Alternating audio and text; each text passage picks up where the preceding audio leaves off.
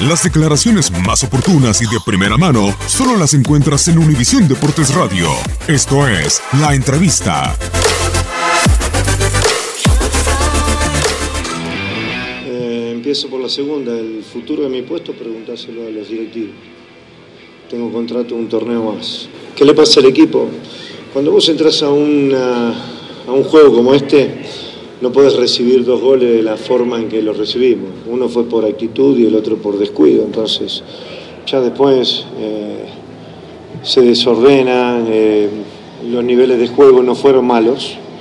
De hecho, tuvimos buenas situaciones. Creo que Marchesín tapó 3, 4 mano a mano. Sacó una muy buena también de Santiago. Eh, no, no. Yo, yo, digo que es el reflejo de lo que nos ha pasado durante el año.